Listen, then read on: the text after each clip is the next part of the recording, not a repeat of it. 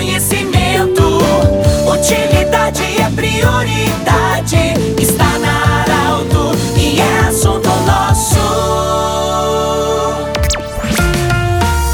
Muito boa tarde, da Arauto. Quarta-feira, iniciando o assunto nosso para a Unimed, Vale do Taquari, Vale do Rio Pardo. Nós temos a honra hoje de receber o senhor Ricardo Bartz, que é presidente da CDL de Santa Cruz do Sul e vai ter no dia 23, no auditório central da Universidade de Santa Cruz do Sul, a Unisc, a segunda convenção regional do CDL, promovido pelo CDL de Santa Cruz do Sul, com palestras importantes para o momento. E nós queremos saber de você, Ricardo, a importância desse movimento, desse momento agora também, para a economia e do CDL também trazer esses palestrantes de elevado nome para falar para o público que vai prestigiar. Boa tarde, bem-vindo. Boa tarde, Pedro. Boa tarde, ouvintes da Arauto. Para nós é sempre uma satisfação poder estar conversando com vocês. Nós percebemos uma leve, breve retomada, economicamente falando, do cenário, ah, na questão do varejo principalmente, e nos aproximamos né, desse período de final de ano que sempre gera algum incremento para as lojas do nosso comércio. É,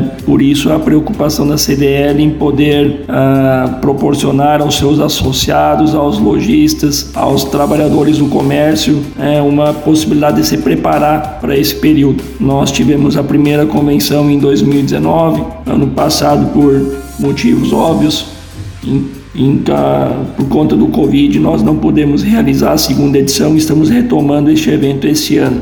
É, são, como você já adiantou, Pedro, dois palestrantes de renome vindos da região central do país.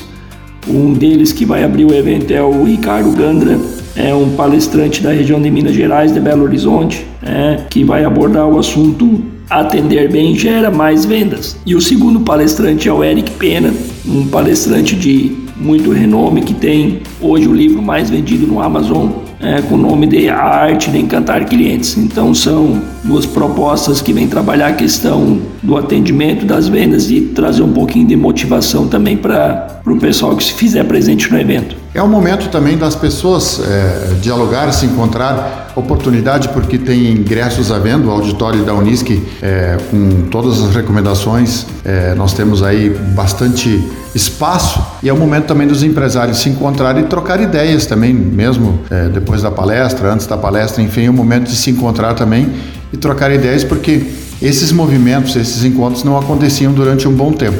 Sem dúvida, Pedro, é o momento de podermos retomar né, esses eventos presenciais na cidade. Ricardo, como é que as pessoas é, podem fazer para se inscrever e participar dessas palestras? Que, como falei, é, há um espaço grande e a vaga, as vagas estão disponíveis. Como é que as pessoas podem fazer para participar desse evento? Pedro, é só entrar em contato com a CDL através dos fones 3711 2333 né, ou então através do celular ou WhatsApp 980616332. É, lembrando que a gente tem um valor promocional de ingresso para os associados da CDL, mas todo aquele público que não é associado, né, a comunidade de modo geral pode prestigiar o evento, só entrar em contato com a CDL, até mesmo pelas redes sociais que vai ter alguém fazendo atendimento e poder né, repassar esse ingresso para que a pessoa possa prestigiar o evento. O evento será terça-noite no auditório central da universidade, isso, né? Isso aí, terça, dia 23, o início do credenciamento às 18h45 e já na sequência iniciaremos com as palestras. Muito bem, conversamos com o senhor Ricardo Bartz, que é presidente da CDL Santa Cruz do Sul, falando sobre a segunda convenção regional CDL Santa Cruz do Sul. Terça-feira, a partir das 18h45, o credenciamento, na sequência as palestras, então